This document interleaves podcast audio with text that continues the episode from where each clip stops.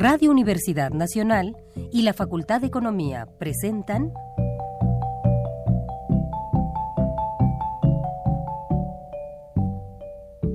Los bienes terrenales.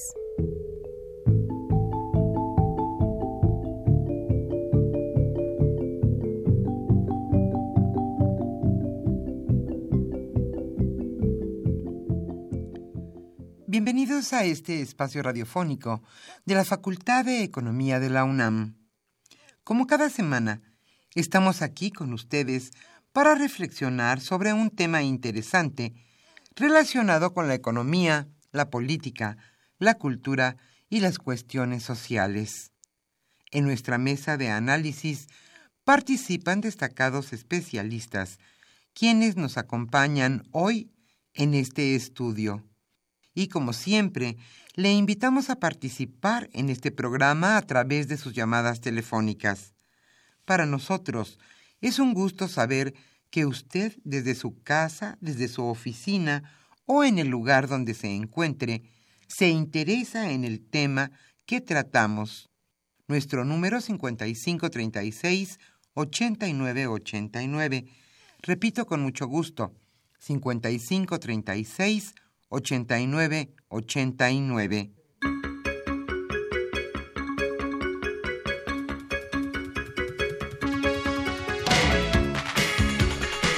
En esta primaveral mañana de viernes aquí en la capital de la República, estamos nuevamente con ustedes en este su programa Los bienes terrenales. Hoy, en nuestra mesa de análisis, trataremos un tema sin duda controversial y muy importante en la agenda nacional. Hoy hablaremos sobre el sector energético a debate. Esta reforma estructural, la de los energéticos, ¿a qué nos ha llevado? Al menos en el corto plazo, nos ha llevado a gasolinazos y aumentos desmedidos en el gas que se usa en los hogares y también en la luz. ¿En qué ha beneficiado esta reforma energética a los mexicanos? Eso nos preguntamos todos. Y ese será nuestro tema, el sector energético a debate. Hoy Carlos Javier Cabrera Adame charlará con dos destacados especialistas en el tema, Jorge Eduardo Flores.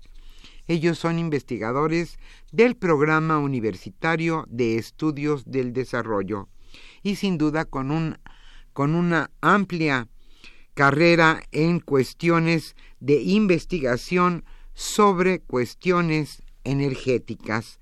Le invitamos, como siempre, a participar en este programa a través de sus llamadas telefónicas.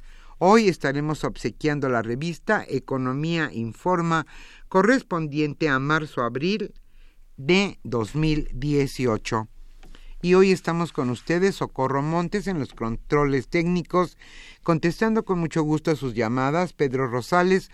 Yo soy Irma Espinosa y le invitamos a quedarse con nosotros en este subprograma Los Bienes Terrenales hasta las 13 horas y por supuesto después continuar con la programación de Radio UNAM.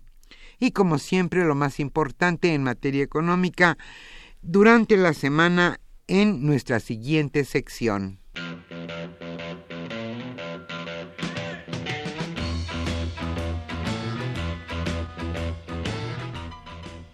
La economía durante la semana.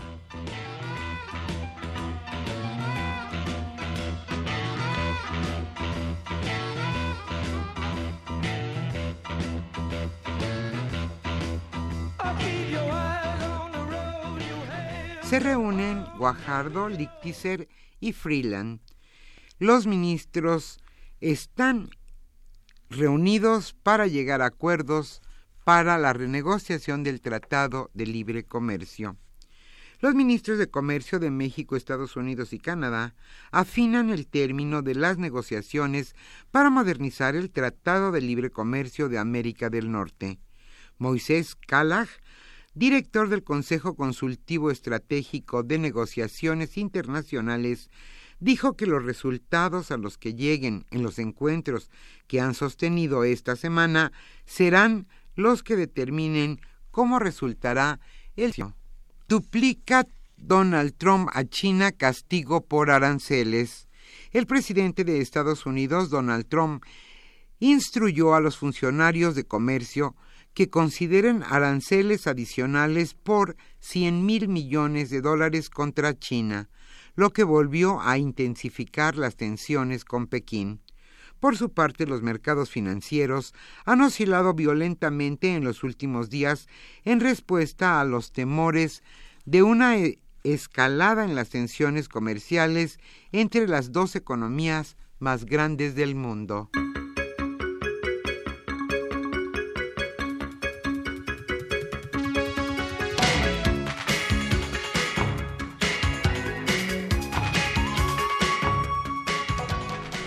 Ofrece Pemex no bajar la guardia ante la ordeña de ductos. Petróleos Mexicanos afirmó que el gran reto que enfrenta el país es el robo de combustible, problema del que se consideró una víctima. Y señalaron sus funcionarios, Pemex es una víctima y esta, esta, ser víctima de este problema es atentar contra todos los mexicanos.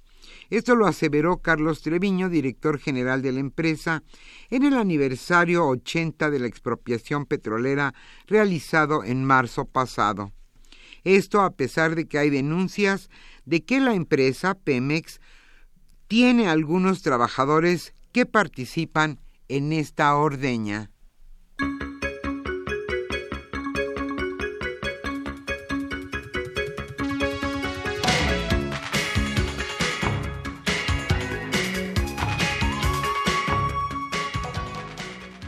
Y como el tema es sobre la reforma energética, apuntamos una nota de, las, de Cárdenas. En el marco del aniversario de la expropiación petrolera, Cuauhtémoc Cárdenas urgió a revertir las reformas estructurales del gobierno de Enrique Peña Nieto.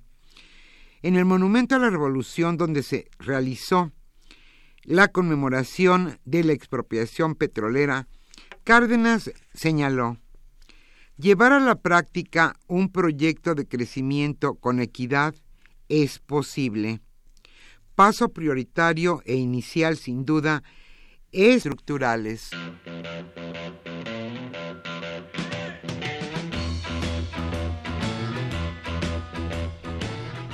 El tema de hoy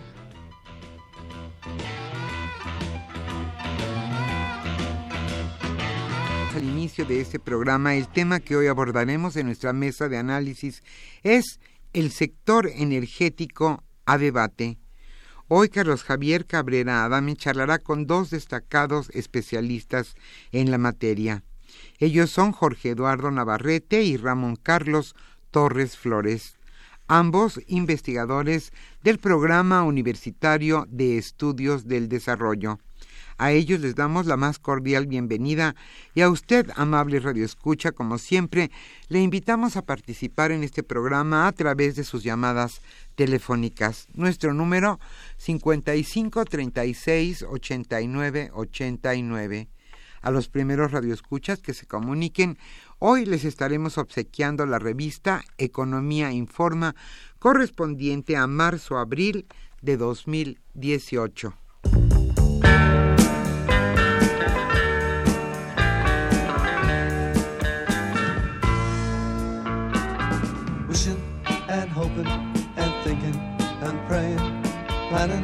And dreaming each night of a charms that won't get you into her arms. So if you're looking find love, you can share. All you gotta do is hold her and kiss her and love her and show her that you care. Show her that you care just for her. Lots to do. Wear your hair just for her. Cause you won't get it. Thinking and a praying, wishing and hoping. Cause wishing and hoping, and thinking and praying, planning and dreaming. Her kisses will start that won't get you into her heart. So if you're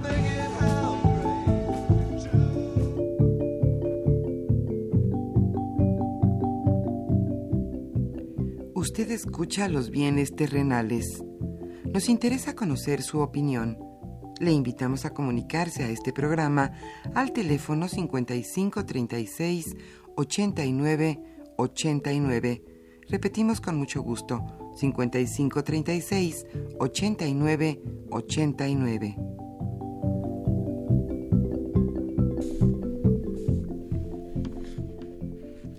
Muy buenas tardes, estimados redescuchas de los bienes terrenales. Bienvenidos a una emisión más de este programa que con mucho gusto lleva para ustedes la Facultad de Economía y Radio Universidad Nacional Autónoma de México. Eh, pues estamos de vuelta después de un breve receso por la Semana Santa y con mucho gusto estamos aquí ahora para eh, comentar eh, el, el tema del sector energético, de la generación y extracción de hidrocarburos, eh, para platicar sobre el tema de la gasolina, de el diésel, del gas eh, LP, del entorno en que se está desarrollando este mercado. Y para hacerlo se encuentran con nosotros dos eh, muy estimados amigos de este programa que han estado aquí en, en diversas ocasiones. Eh, el maestro Jorge Eduardo Navarrete, el embajador Jorge Eduardo Navarrete, el maestro Ramón Carlos Torres Flores, y estoy aquí una vez más a sus órdenes, eh, Carlos Javier Cabrera Adame. Eh, bien, pues el 21 de marzo pasado se cumplió el octagésimo aniversario. El 18. ¿Qué dije, perdón? El 18 de, de 21, Perdón, perdón, me, me, confundí. Me confundí con el feriado. El 18 de marzo, efectivamente, gracias, gracias, embajador. Efectivamente, el 18 de marzo se conmemoró el octagésimo aniversario de la nacionalización petrolera llevada a cabo, a cabo en 1938 por el general eh, Lázaro Cárdenas. Llamó un poco la atención, eh, quizá, el hecho de que desde el desde el ámbito oficial, quien participó en esta conmemoración fue eh, alguien que está encabezando un proceso de privatización de los recursos petroleros de nuestro país. En fin, yo aquí dejo el asunto y le cedo la palabra a el embajador Jorge Eduardo Navarrete para que nos haga favor de presentarnos un panorama general de la situación eh, del, de este sector y de las reformas a las que está siendo sometido.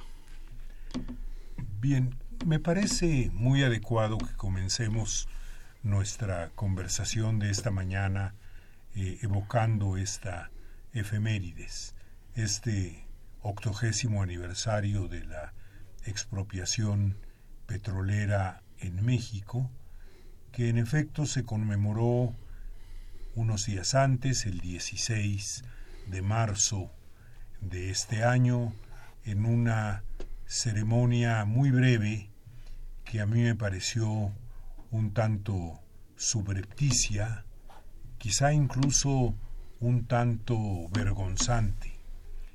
Y claramente sí hay un contraste en que sea el presidente desnacionalizador el que tiene a su cargo recordar la efemérides de la acción del presidente expropiador se hizo de manera, como digo, sin los elementos que distinguían tradicionalmente a esta ceremonia anual que se había venido efectuando por decenios en petróleos mexicanos y en el país y en la que solían presentarse los resultados de operación y las perspectivas de Pemex.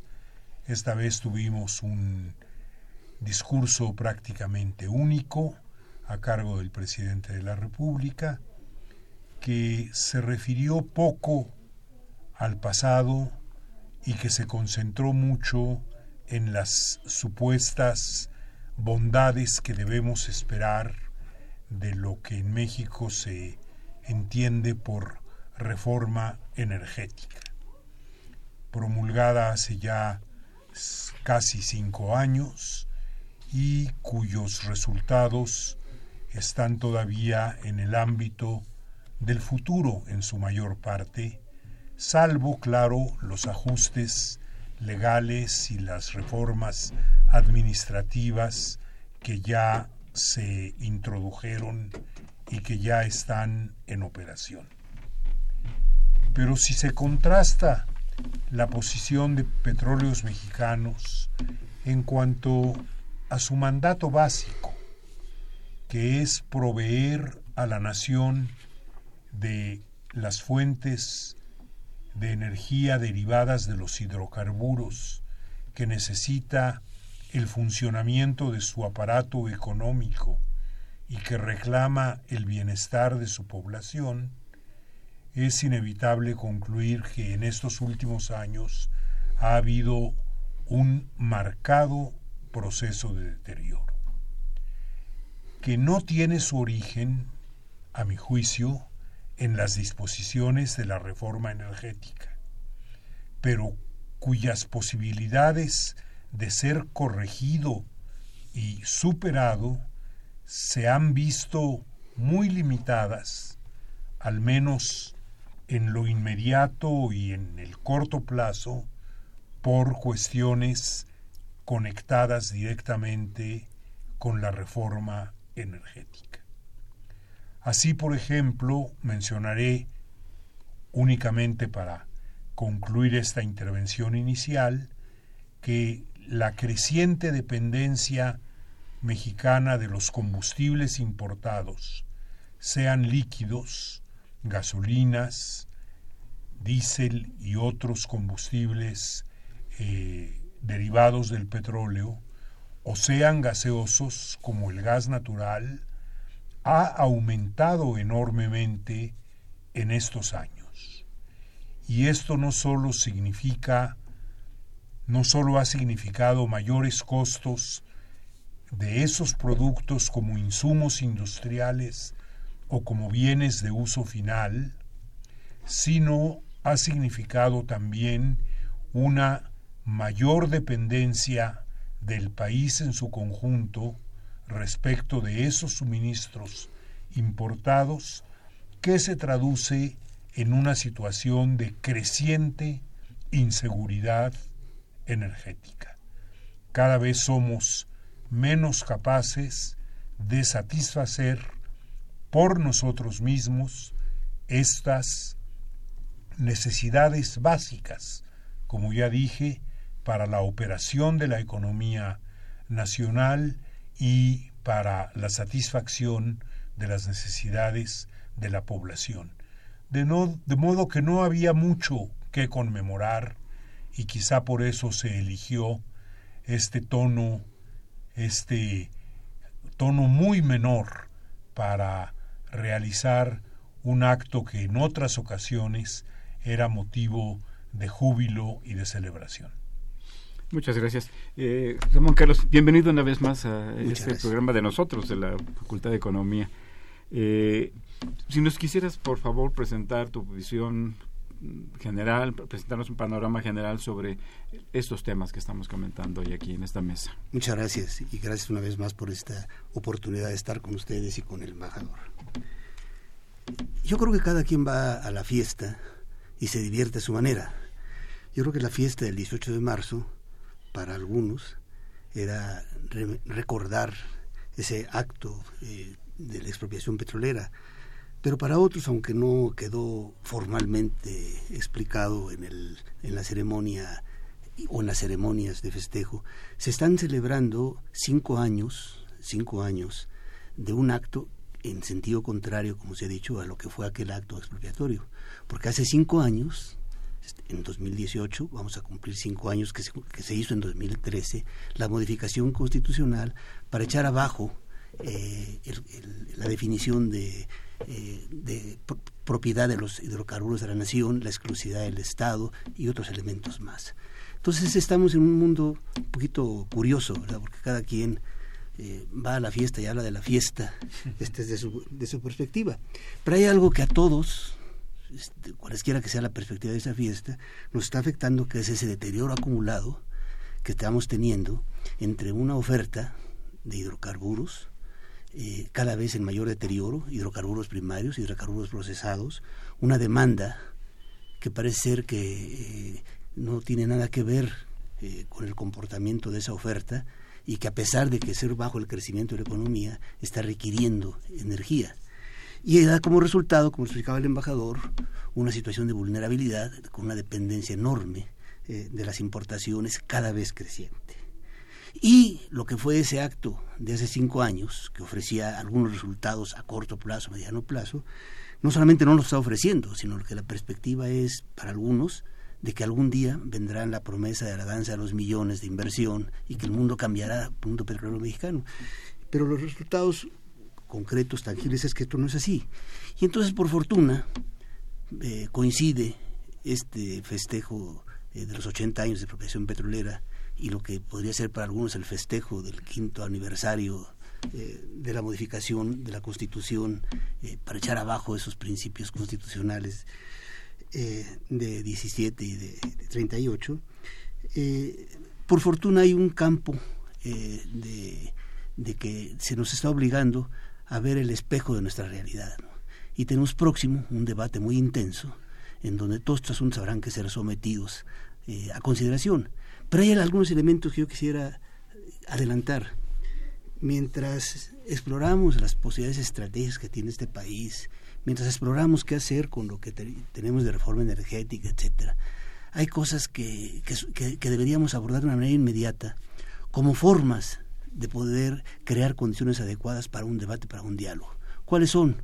Una inmediata es urgente que debemos detener el desmantelamiento de Pemex cualquiera que sea la forma como se le quiera ver a la reforma energética o el acto expropiatorio de 38, como nación, como país, estamos viviendo un desmantelamiento de Pemex eh, que, estamos posponiendo el, el, abordarlo. Esto no puede ser, no solamente no puede ser para nadie, sino que esto permitiría abordar los asuntos de fondo de otra manera. Pero tenemos que parar el desmantelamiento de Pemex. Segundo, mientras eh, vemos por dónde va este país y por dónde va el mundo, tenemos que aprovechar las opciones, las oportunidades que tenemos en materia de energías renovables muy concretas que no lo estamos haciendo. Tercero, mientras hacemos todo eso, tenemos que abordar el desperdicio energético. Yo creo que estas y pueden haber otras, pero serían tres tareas que nos permitirían entrar a lo que nos viene, un debate a fondo, ojalá sea así, democrático, ojalá sea así participativo, ojalá sea así integral, eh, pero que yo creo que podría tener como puntal el de poder eh, eh, abordar cuestiones muy específicas que de otra manera se siguen y se seguirán agravando y nosotros seguiremos preparándonos para un, debatir un futuro que cada vez más se nos va de las manos. Gracias, Carlos. embajador, Usted mencionaba que no todos los problemas que se están viviendo en el sector energético de nuestro país pueden ser o son atribuibles a, la reforma eh, energética que se, como bien ilustró Ramón Carlos, eh, se entró en vigor y se aprobó hace cinco años. Eh, y, subrayaba el hecho de que la dependencia de nuestro país en materia de petrolíferos es creciente y que al mismo tiempo pues estamos ya prácticamente en un contexto de inseguridad energética. ¿Qué otros factores juegan, han desempeñado, se han presentado para dar este el, resultado que hoy vivimos? Numerosos otros. A mí me gustaría empezar por subrayar el que primero mencionó Ramón Carlos Torres, el desmantelamiento de petróleos mexicanos. Si uno estudia los informes que la empresa prepara para el público en general y sobre todo los documentos que prepara para las entidades reguladoras de Estados Unidos, en particular la Comisión de Valores y Bolsas, conocida por su nombre en inglés, la Securities and Exchange Commission, advierte que el esfuerzo ha sido más enfocado a las cuestiones de las finanzas de Pemex que a la capacidad productiva y operativa de la empresa. creo que ha habido acciones orientadas a evitar el deterioro que venía siendo muy acelerado de la posición financiera de Pemex, de la desproporción cada vez mayor entre los pasivos acumulados de la entidad y sus activos, el valor monetario de sus activos productivos, y que se ha tratado de que el andamiaje financiero no se venga abajo. Pero no se ha hecho mucho nada para fortalecer lo que da sustancia a ese andamiaje financiero, que es la capacidad productiva, capacidad técnica, capacidad del personal eh, capacitado para su empleo, valga la repetición, la capacidad para seguir produciendo energéticos en el volumen, calidad y oportunidad en que los demanda la economía y la población mexicanas. Eso es importante, como se dijo aquí, detenerlo y revertirlo. Quizá una de las formas en que se entienda la idea expresada y como se recordó en la introducción del programa, de revertir la reforma, sea una manera de decir que hay que revertir el deterioro de Pemex, que Pemex tiene que ser, incluso en el contexto institucional que se deriva de la reforma, la empresa eje, la empresa central del sector de hidrocarburos y del sector de energía en México. Y eso supone una serie importante de medidas que van más allá de la ingeniería financiera y que tienen que ver con otras ingenierías, la petrolera desde luego, pero que tienen que ver sobre todo con cuestiones de decisión política y de entender bien el rol que puede jugar una empresa productiva del Estado, como es Pemex, como empresa líder y como empresa dominante de un sector petrolero en el que, al menos por el momento, hay otros participantes privados. De suerte que yo pondría el énfasis en ese punto y reclama revisar a fondo la forma en que se ha venido manejando a Pemex desde antes del acto reformatorio de la Constitución de hace cinco años, claramente orientada a disminuir su importancia y su peso como entidad productiva en el sector mexicano de energía, lo cual tiene la consecuencia de vulnerabilidad y de inseguridad energética que ya hemos mencionado.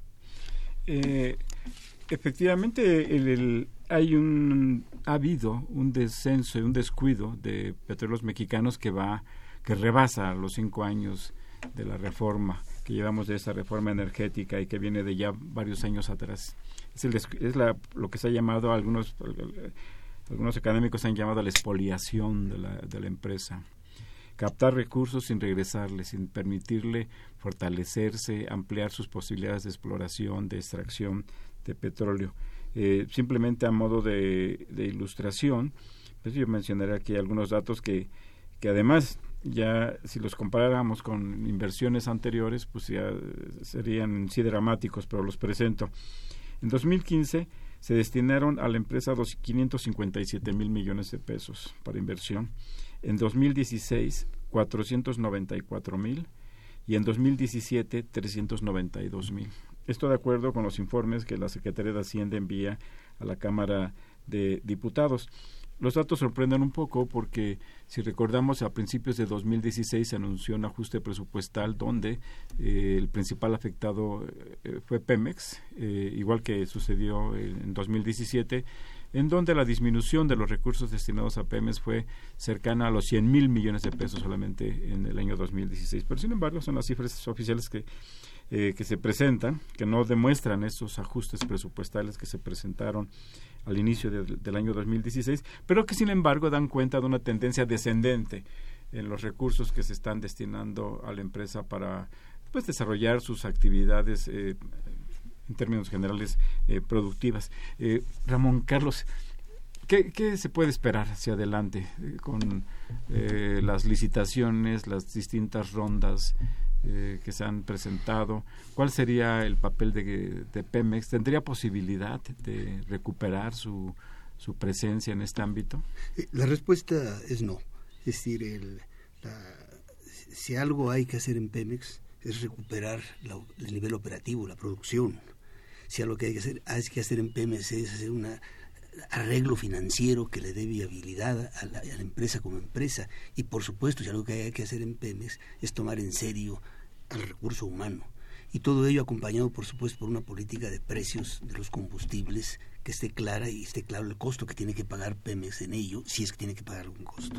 Respecto a la producción, el, el mayor eh, ámbito de opacidad eh, que se tiene en, en, el sector energético es que no sabemos cuál fue el, el, presupuesto para cada uno de los campos y de los, y de los eh, campos petroleros y de las áreas de exploración que se le asignaron a Pemex en 2014 y que, que, conforme a lo que dice la Constitución debería ser conocido y haber sido aprobado por la Secretaría de, de Energía a través de los órganos eh, eh, correspondientes. Es que parece que no hay mucha claridad al, al no, respecto. No existe la información, no es pública. Públicas.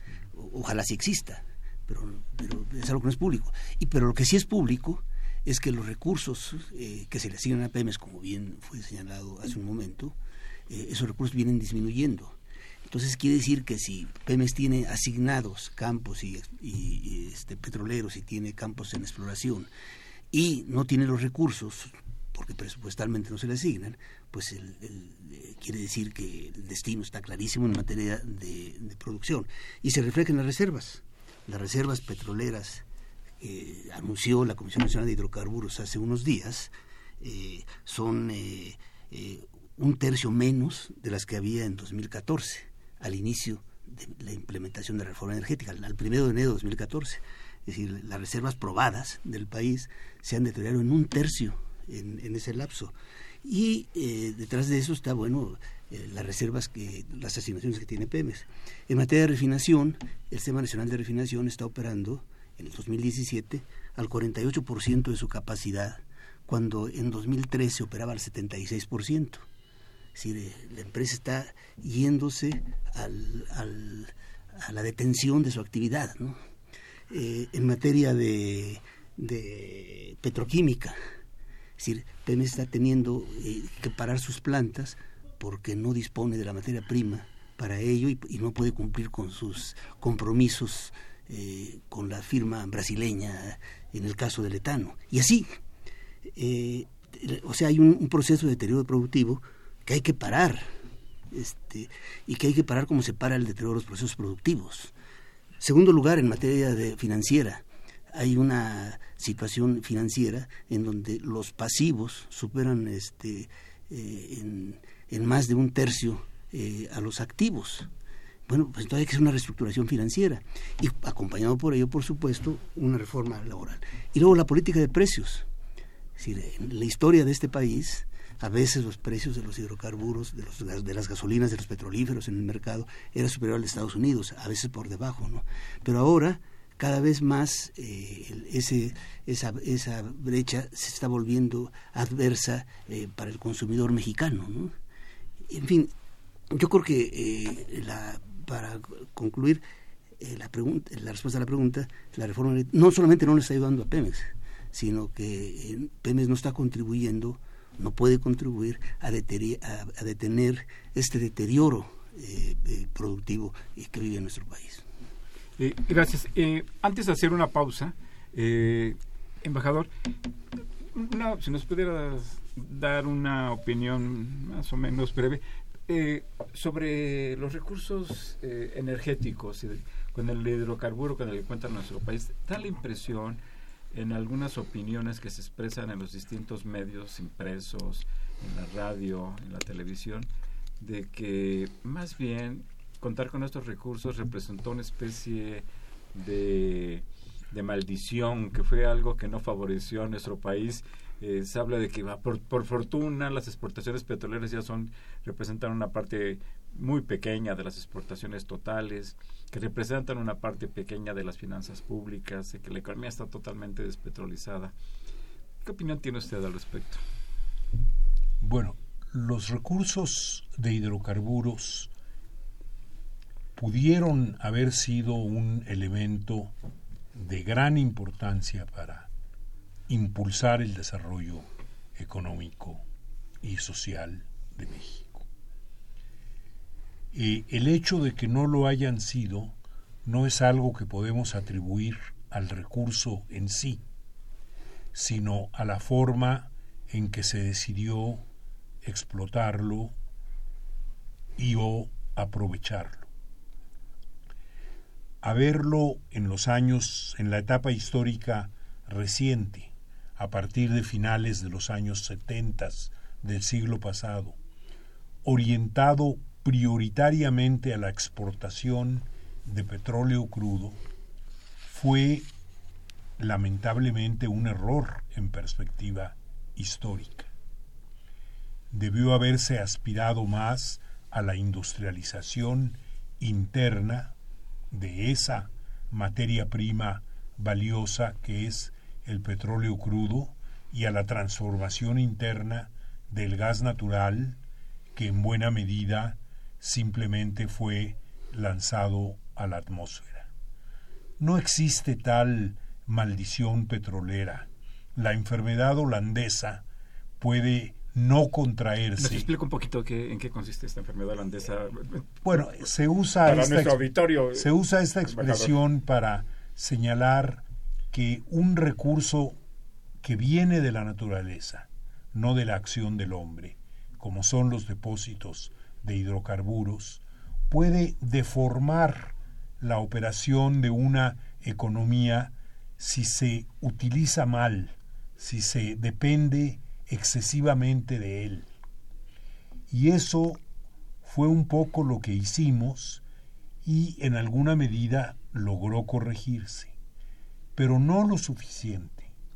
También cuando se habla ahora de reformar la reforma energética, se habla de orientarla hacia el desarrollo nacional, como en su origen después de la expropiación lo estuvo la industria, y de eliminar ese sesgo exportador que ahora tiene además el baldón de sus consecuencias en términos ambientales, en términos de cambio climático, de calentamiento global. de hecho, es lo que aludíamos en la parte anterior de la conversación al hablar de la necesidad de reorientar el manejo del sector energético y en particular de la industria de los hidrocarburos de la industria petrolera mexicana. Gracias. Hacemos una pausa y regresamos a los bienes terrenales.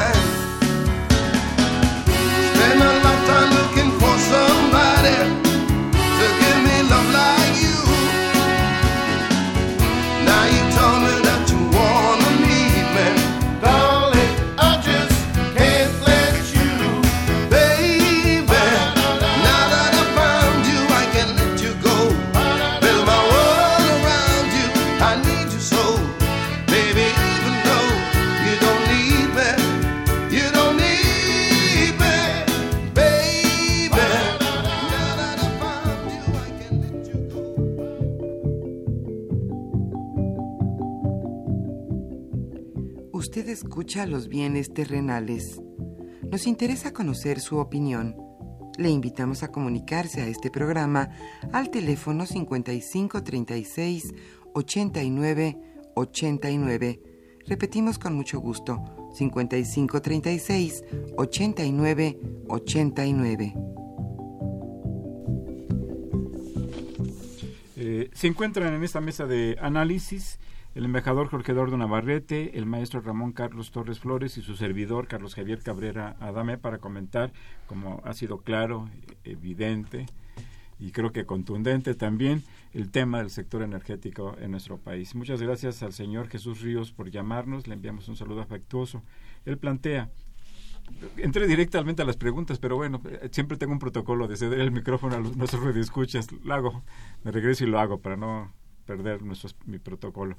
Dice, ¿cómo se han pronunciado los organismos reguladores del ramo respecto a la utilización y entrega gratuita de información y estrategias acomodadas por Pemex y el Instituto Mexicano del Petróleo a las empresas transnacionales que participan en las licitaciones?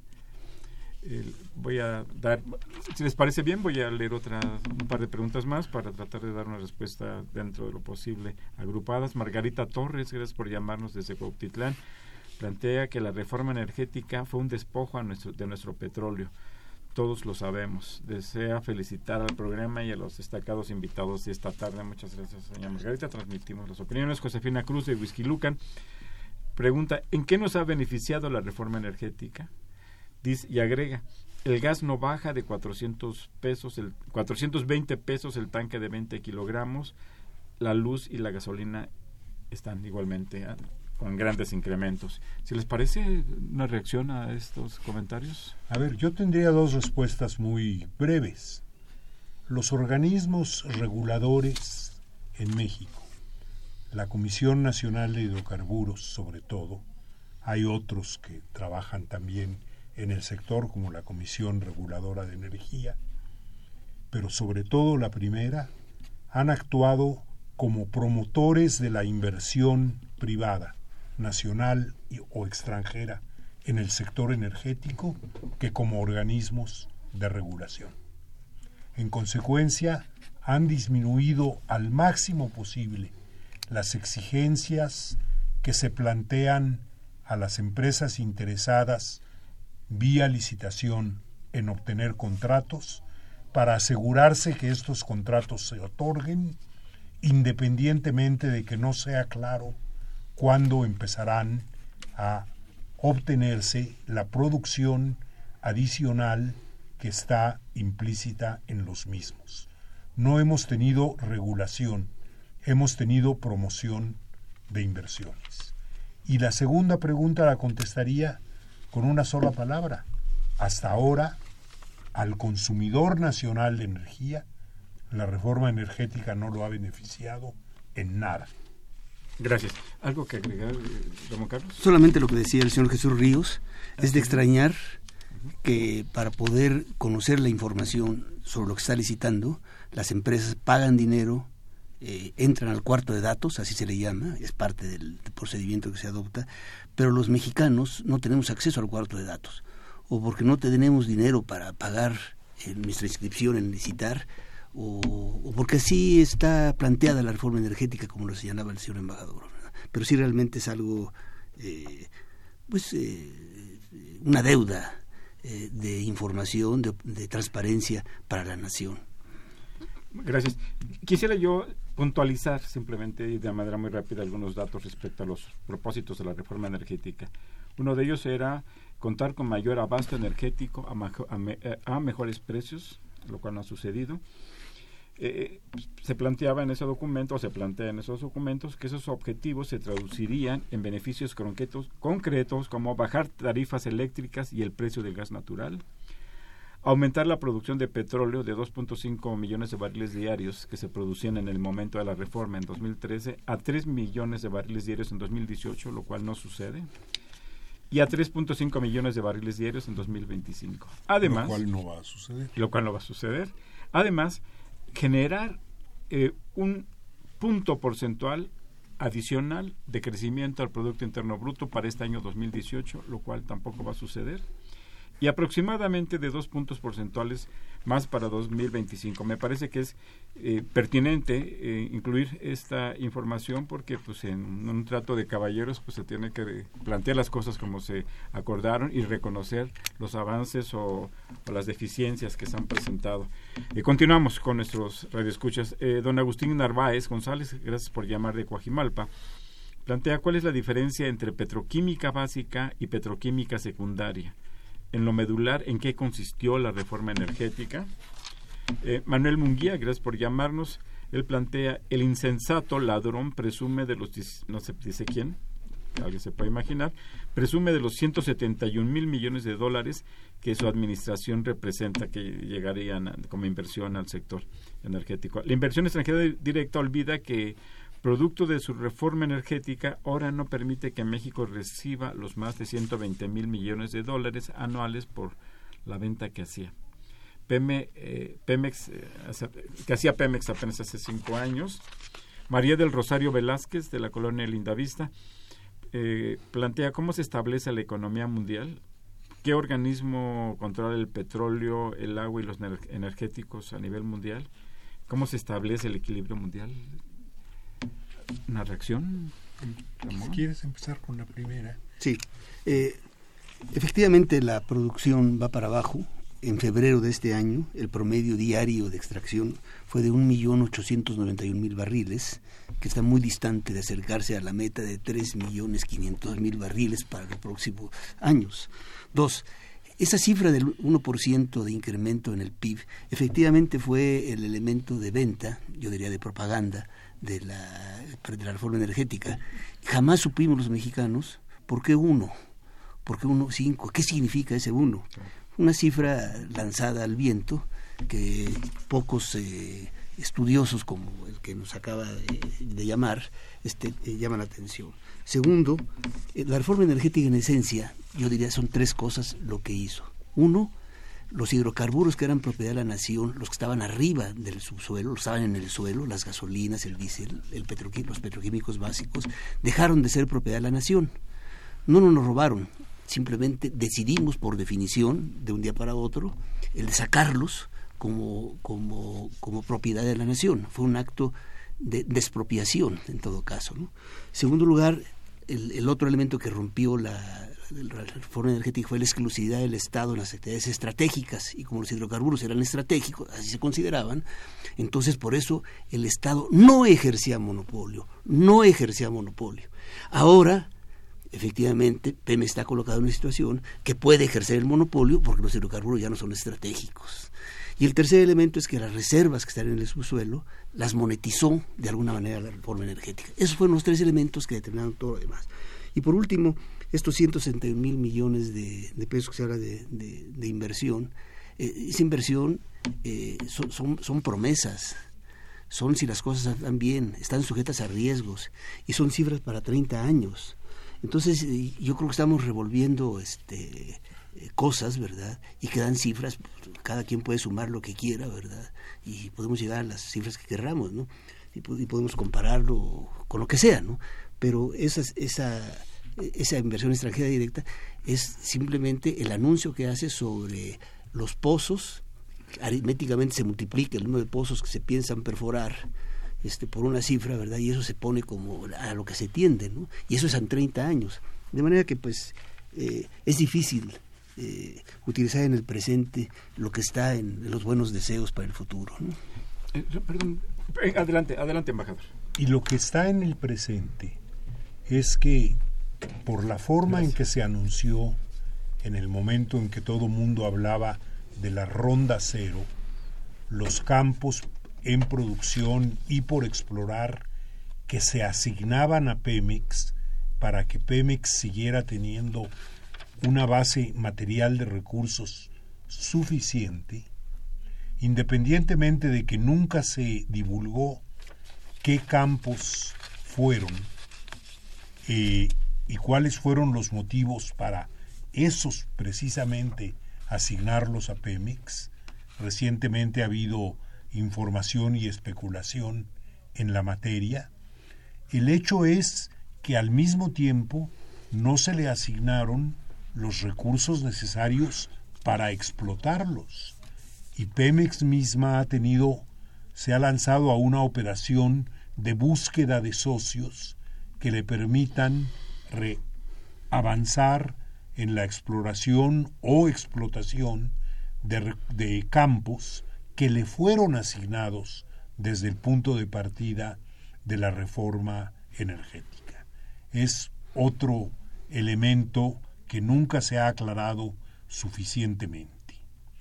Eh, como bien señaló eh, Ramón Carlos Torres, esta cifra fantástica de los 170 mil o 200 mil millones de dólares para inversiones en derivada de los contratos de exploración y producción que se vienen celebrando es una fantasía que probablemente nunca se materialice.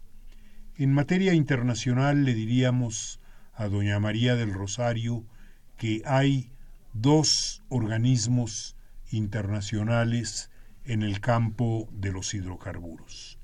La Organización de Países Exportadores de Petróleo, conocida como OPEP, que es básicamente una agrupación de países para los que es una actividad fundamental la venta al exterior de petróleo.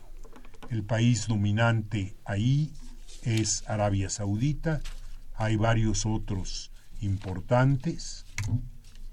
Y por otro lado, fundamentalmente del lado de los consumidores, existe la Agencia Internacional de Energía, AIE, un organismo vinculado a la Organización de Cooperación y Desarrollo Económicos, y de esos dos es la agencia el organismo internacional del cual México es eh, país miembro desde hace unas cuantas eh, semanas en que quedó perfeccionado su ingreso a esa entidad establecida para proteger los intereses de los consumidores, de los importadores de energía, más que los intereses de los exportadores que se habían agrupado desde antes en la OPEP.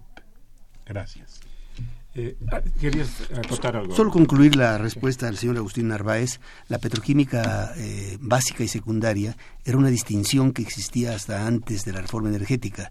Y la básica era de exclusividad de manejo por parte del Estado. Y la secundaria era de los particulares o del Estado. Con la reforma energética desapareció esta distinción y todo es, yo no diría, este, dejó de ser básica, yo no diría secundaria, sino yo diría terciaria, cuaternaria, porque está en desaparición, o en extinción, o en, o en, o en proceso de deterioro. Gracias. Ya nos quedan unos minutos solamente. Cristina Uribe López, gracias por llamar de Tlalpan, de la delegación Tlalpan, plantea la reforma energética entregó a las transnacionales nuestros recursos y a todos los mexicanos nos ha, nos ha costado pagar muchísimo más en gasolina, gas y luz. Saludos a los participantes de la mesa. Claudio Quiroz Santana, de la Benito Juárez. Eh, gracias por llamar. Plantea, Pemex no tiene pies ni cabeza. La dejaron caer para que empresas privadas compraran, la compraran a precio de ganga. No hay liderazgo en México, todo se vende. No hay ley ni honestidad en nuestros políticos. Transmitimos opinión, don Claudio. Roberto Alarcón Salgado, también gracias por llamarnos de Ciudad Nesa. Quiero, dice él, Quiero decirles que me da gusto escucharlos porque siempre aprendo algo en su programa. Mi humilde opinión sobre el tema que hoy abordan es que Peña Nieto no ha tenido escrúpulos para entregar nuestras riquezas. Ojalá, ya saben quién, revierte estas medidas anti-México. Transmitimos opinión, don Roberto Alarcón. Eh, ya muy rápidamente, este, ¿alguna reacción, embajador? Yo muy breve. Eh, Carlos. Yo creo que todavía, no solo todavía, tenemos una realidad en donde todavía todos los petróleos eh, que vienen del subsuelo eh, los extrae Pemex en este momento. Solamente una décima de un, de, un 1% está suministrada por una empresa privada, por, por empresas privadas. Pero todo el petróleo que se hace es, o sea, eh, hay mucho por hacer todavía. Tenemos que detener el desmantelamiento de Pemex. Ha sido terrible, pero todavía está ahí. Ahí tenemos todavía a nuestra, a nuestra empresa, a lo, a lo mucho que queda todavía de ella. Y, segundo lugar, eh, yo, yo creo que el, el, el rescate de Pemex, el, el detener el desmantelamiento, es la gran tarea inmediata. Es decir, en lo que discutimos para dónde va el país, a nadie le conviene, creo yo, a ningún mexicano le conviene la destrucción la destrucción de Pemex. Un pequeño paréntesis, cuando uno, cuando los usuarios van a Repsol, van a Shell, a British Petroleum, eh, ¿qué gasolina compran? ¿La de, la, de, la de Pemex? ¿La que, ¿La que produce Pemex, la que refina Pemex y la que importa Pemex? La mayor ¿O? parte de la gasolina, dos tercios de la gasolina en este momento so, es importada. Ajá. Y la importa Pemex casi toda, y, seguramente hay muchos permisos que en algún momento se van a instrumentar, los, los, los privados. Por lo pronto, la gasolina que venden estas gasolineras es la produce esa, y la importa. Su proveedor es Pemex, digamos. Su, Pemex. mayorista, sí. por decirlo en esos términos, sí, sí. es Pemex. Sí, ahí debe haber ya una fracción que ya le importa a los privados directamente. Ahora sí que nos queda un minuto. Eh, Marco Antonio Holguín, ¿por qué la autoridad ha permitido el alza desmedida de gas LP? ¿Dónde quedan las promesas de una supuesta reforma energética que beneficiaría a todos los mexicanos? Eh, Sebastián González, la Miguel de Hidalgo, dice él, soy jubilado de Pemex, desde Salinas la empresa se fue para abajo. Depende del, eh, dependemos del petróleo. Él dice, sí, debemos cuidar Pemex, sanear Pemex. Eh, parece que quieren dejarla caer a lo más profundo y después poderla comprar. Coincide con lo que acabas de plantear. Jorge Rivera de la delegación Cuauhtémoc plantea, hay la posibilidad de comprar a otro país igual que México con la mala, perdón, de comparar, perdón, a otro país igual que México con la mala administración y dirección del petróleo y de los recursos naturales. Y finalmente Jorge Martínez Reyes dice en el Instituto Politécnico Nacional, en la Escuela Superior de Ingeniería Química en Industrias Extractivas, existe un grupo de ingenieros estudiantes enfocado al aseguramiento de ductos de Pemex desde hace por lo menos 10 años. ¿Por qué entonces hay que hay guachicoleros? No es necesario y urgente investigar esto a fondo. Pues, pues ya se nos acabó el tiempo. Una muy rápida conclusión, embajador. Sobre todo en una coyuntura electoral, en una coyuntura de cambio político, la esperanza es encontrar y definir bien los nuevos rumbos para el sector energético mexicano. Son muy diferentes de los que, han, de los que ha planteado la actual administración con el concepto de reforma energética. Muchas gracias, muchas gracias al embajador Jorge Eduardo Navarrete, al maestro eh, Ramón Carlos Torres eh, Flores por su presencia. Muchas gracias a ustedes por escucharnos, muchas gracias por llamarnos. Seguiremos abordando estos temas, estos temas a lo largo de las próximas semanas. Por hoy, eh, muchas gracias. Los esperamos el próximo viernes una emisión más de los bienes terrenales que re les recuerdo es un programa de la Facultad de Economía y de Radio eh, Universidad Nacional Autónoma de México. Muchas gracias y muy buenas tardes. Muchas gracias. Gracias. Agradecemos su atención y participación en este programa a través de sus llamadas telefónicas y la invitamos la próxima semana a la misma hora en otro programa más de los bienes terrenales. La coordinación general fue de Carlos Javier Cabrera Adame, la coordinación académica de Aníbal Gutiérrez, Roberto Cabral, Alejandro Pérez Pascual, Rubén Antonio Miguel y Leonardo Lomelí Vanegas. En los controles técnicos, nuestro compañero Humberto Sánchez Castrejón y en la voz y producción su amiga Irma Espinosa, quien se despide de ustedes y le desea un agradable fin de semana.